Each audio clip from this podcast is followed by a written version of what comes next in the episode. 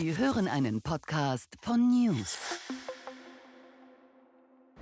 Franz Beckenbauer war eine der größten Lichtgestalten, die dieses Land jemals gesehen hat, der bestmögliche Botschafter, den Deutschland sich wünschen konnte. Und trotzdem, man muss es so klar sagen, ist er von Medien geradezu in den Tod getrieben worden, zerstört worden. Darüber müssen wir sprechen mit Gloria von Ton und Taxis. Schauen Sie sich das Video bis zum Ende an, teilen Sie es mit all den Menschen, die Sie lieben und vor allem abonnieren Sie Achtung Reichelt. Los geht's.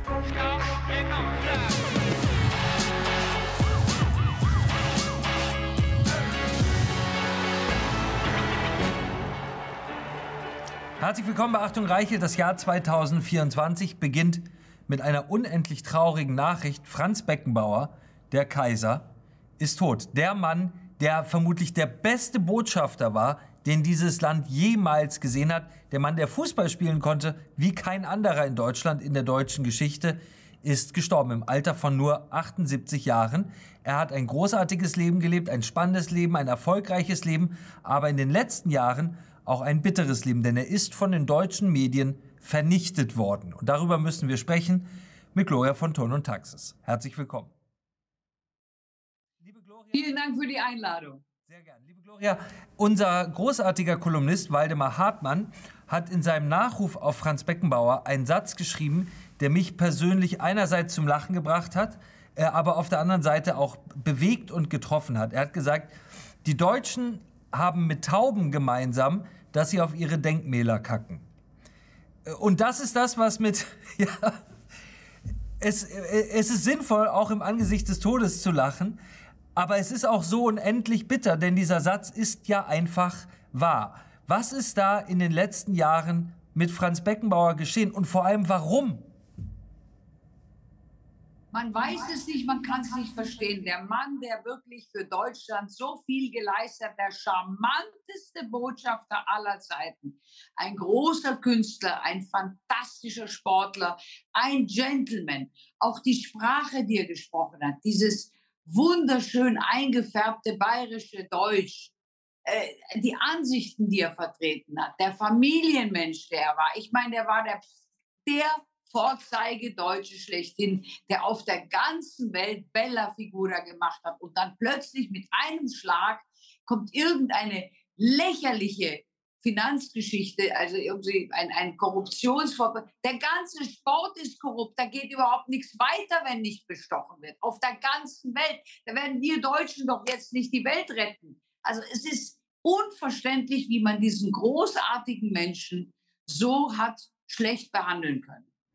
Weltmeister als Spieler, Weltmeister als Trainer. Dann, wir erinnern uns alle, 2006 die Fußballweltmeisterschaft nach Deutschland geholt, das Sommermärchen, vermutlich das eine Ereignis, was das ja auch bis dahin nicht besonders sympathische Image des Deutschen ein für alle Mal in eine vollkommen neue Richtung getrieben. Die Welt war zu Gast in Deutschland. Die Welt hat Deutschland geliebt. Die Welt hat gesagt, meine Güte, das hätten wir uns niemals vorstellen können, dass die Deutschen so sind, so fröhlich, so euphorisch, so entspannt im Umgang mit ihrer Flagge, so höflich, äh, so gastfreundlich. Äh, äh, man hätte diesem Land nichts Besseres tun können, als diese WM nach Deutschland zu holen. Und dann kam der Vorwurf, erhoben vom Spiegel in mehreren vernichtenden Titelgeschichten, das war alles korrupt. Franz Beckbauer habe da vermutlich über schwarze Kassen verfügt, habe die Menschen bestochen.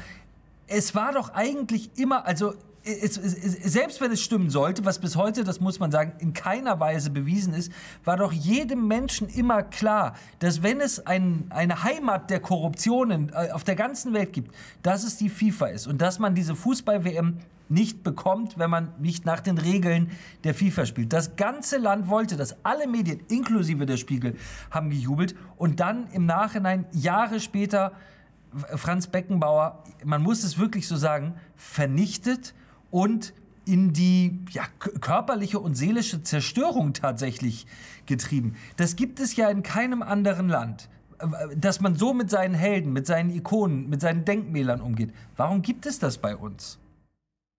Also das gibt es doch auch als Phänomen in anderen Ländern. Da muss ich Sie beruhigen.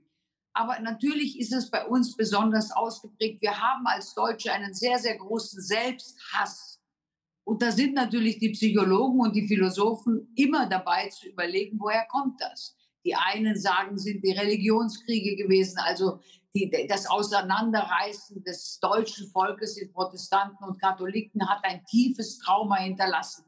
Die anderen sagen, nein, das ist erst viel später gekommen durch die Nazis und durch das große Verbrechen, dieses ein Verbrechen, das uns immer in unserer Existenz verfolgen wird. Also da gibt es mehrere Theorien. Aber Fakt ist für uns, wir sehen das selber, wir haben sehr starke selbstzerstörerische Elemente. Wir sind ja dabei, unsere eigene Industrie zu zerstören. Wir sind dabei, unser Land in den Dreck zu fahren. Wir sprechen ja fast täglich und wöchentlich darüber. Die Deutschen haben einen Selbsthass. Und das ist tatsächlich der Selbsthass, den wir haben, ist singulär in, den, in allen Bevölkerungen, so wie ich es kenne. Wenn man Franz Beckenbauer in den letzten Jahren auf Fotos gesehen hat, dann konnte man diesem Verfall, der offenkundig mit dieser Hassberichterstattung über ihn eingesetzt hat, ja förmlich zuschauen. Es, es, gibt, we, es gibt wenige deutsche Männer, die äh, in, in jedem Alter eine so strahlende Figur gemacht haben äh, wie Franz Beckenbauer. Egal ob als 18-jähriger äh, junger Fußballer oder ob als äh, silberhaariger, braungebrannter äh, äh, golfender Star, der aus Kitzbühel eingeflogen kommt und uns, und uns dieses wundervolle Turnier und diese, diese wundervolle Zeit beschert hat. Was löst das in Ihnen aus, wenn Sie auf die, diese letzten so bitteren Jahre gucken und auf die Fotos, auf diesen Verfall, auf das, was man angerichtet hat bei diesem Mann, wenn, wenn Sie diese Bilder von ihm sehen? Ja, der große Sündenfall ist meiner Ansicht nach, dass man überhaupt keine Rücksicht darauf genommen hat, dass Franz Beckenbauer ja von Anfang an eine öffentliche Figur war und damit natürlich auch abhängig war von der öffentlichen Meinung über ihn. Wenn Sie Ihr ganzes Leben lang jeden Tag in den Sportkolumnen, aber auch in den Social-Kolumnen über sich lesen und adoriert werden und wie ein Kaiser zelebriert werden, dann ist es natürlich sehr, sehr schwer erträglich, wenn Sie plötzlich im Alter, wenn sie die Sportkarriere vorbei ist, wenn die ganzen Aufsichtsratposten nicht mehr da sind, wenn sie dann fallen gelassen werden und wenn man dann auf ihnen rumtrampelt. Das hat natürlich einen enormen Schaden und das wirkt sich dann auch gesundheitlich aus. Das hat man ja gesehen. Und natürlich ist es kollektiv eine riesige Schuld, die wir auf uns geladen haben, dass wir diesen Superstar, diesen auch Sportkünstler, es hat ja niemanden gegeben nach ihm, der so elegant Fußball gespielt hat. Ich habe neulich mit dem Günter Netzer darüber gesprochen. Äh, es, war, es ist niemand da auf, in der ganzen deutschen Fußballgeschichte, der so Fußball gespielt hat wie Franz Beckenbauer. Und deswegen sind Generationen von Fußballfans ihm immer treu verbunden. Aber natürlich, die, die, die zerfleischenden Bösen, Medien teilweise, die sich also mit Fußball nichts anfangen konnten, die haben sich natürlich auf diesen Star gestürzt, um eben das, das große Denkmal zu stürzen. Es ist ja ganz angesagt heutzutage, Denkmäler zu stürzen. Es ist modern. Das findet man klasse.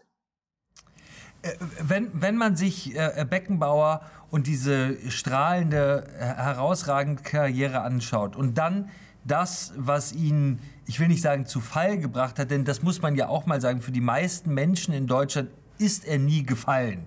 Äh, das war eine äh, elitäre, kleine, vom Neid zerfressene, von einem seltsamen Hass getriebene Medienbubble, die über ihn hergefallen ist. Für die meisten Deutschen ist er nie gefallen. Aber was schon bemerkenswert ist und worüber man auch im Nachhinein reden muss, ist ja, es gibt bis heute keinerlei Beweis dafür, keinerlei Beweis, dass äh, Franz Beckenbauer in irgendeiner Weise an irgendwelchen korrupten oder äh, illegalen Machenschaften sich beteiligt hat. Warum ist das, warum ist das möglich? Warum ist das möglich, ähm, gegen, gegen so einen Menschen wie Franz Beckenbauer, der sich absolut nichts hat zu Schulden kommt, ohne einen einzigen Beweis mit dieser Massivität vorzugehen? Und dann, das muss man ja auch sagen, dafür auch noch gefeiert zu werden als äh, Enthüllung und, und, und äh, großartiger Journalist. Wie, wie ist das möglich? Ja gut, wir sehen das ja allenthalben, dass die Medien sich einfach irgendwelche Geschichten ausdenken, die dann, weil sie in die Welt gesetzt werden und weil sie in der Welt existieren, wird dieses Narrativ einfach weitergetragen. Es spielt ja heutzutage gar keine Rolle mehr, ob etwas wahr ist oder nicht. Die Wahrheit ist ja relativ. Wir haben ja schon heute in der Philosophie ist es ja schon so, dass jeder, der die Wahrheit für sich in Anspruch nehmen, dass es das war, was ich für wahr empfinde. Es gibt gar keine objektive Wahrheit mehr. Und das ist natürlich ein großes Drama für Menschen, die tatsächlich an der Wahrheit festhalten. Ob das jetzt in der Politik ist oder in, in der Schauspielerei oder in der Industrie. Es wird einfach eine Geschichte erzählt und dann jahrelang später, das wird man vom, vor Gericht freigesprochen. Und das interessiert mittlerweile gar keinen Menschen mehr man ist stigmatisiert bis ans Ende seiner Zeiten. Und das ist eigentlich wie im Mittelalter, als man die Menschen vogelfrei gemacht hat. Das war ja das große Problem, dass es keine richtigen Gerichtsprozesse gegeben hat. Weil konnte jeder den anderen beschuldigen, das ist eine Hexe und die wurde dann einfach verbrannt. Dann kamen Gott sei Dank endlich die, die geregelten Prozesse, auch übrigens durch die katholische Kirche, die das initiiert hat, der regelrechte Prozess dass man nicht einfach auf Anschuldigung jemanden verurteilen und vogelfrei erklären konnte. Heutzutage können Sie wieder jeden für vogelfrei erklären, weil wenn es irgendwann mal heißt, Sie haben Ihre Steuern nicht bezahlt oder Sie waren Kinderschänder und es stimmt alles nicht, trotzdem ist die Geschichte in der Welt und Sie werden niedergemacht und Sie sind tot, mausetot. Es gibt eine, wenn man so will, erfreuliche Entwicklung bei diesem Phänomen, was Sie da beschreiben. Mein Eindruck ist, immer weniger Menschen glauben diese Vernichtungsanschläge, die äh, aus den Medien kommen. Bei Franz Beckenbauer ist es auch so, die, es gibt eine Medienwahrnehmung von Franz Beckenbauer aus den letzten Jahren, der, der korrupt, äh, schwarze Kassen, ähm, äh, das schlimme System der FIFA mit aufrechterhalten und so weiter. Aber auf die Menschen, die Franz Beckenbauer haben spielen sehen, die mit ihm groß geworden sind, äh, die mit ihm zweimal Weltmeister geworden sind sozusagen, hatte das nach meinem Empfinden keinen wirklichen, keinen wirklichen Einfluss. Was sagt das über die Macht dieser Vernichtungsmedien?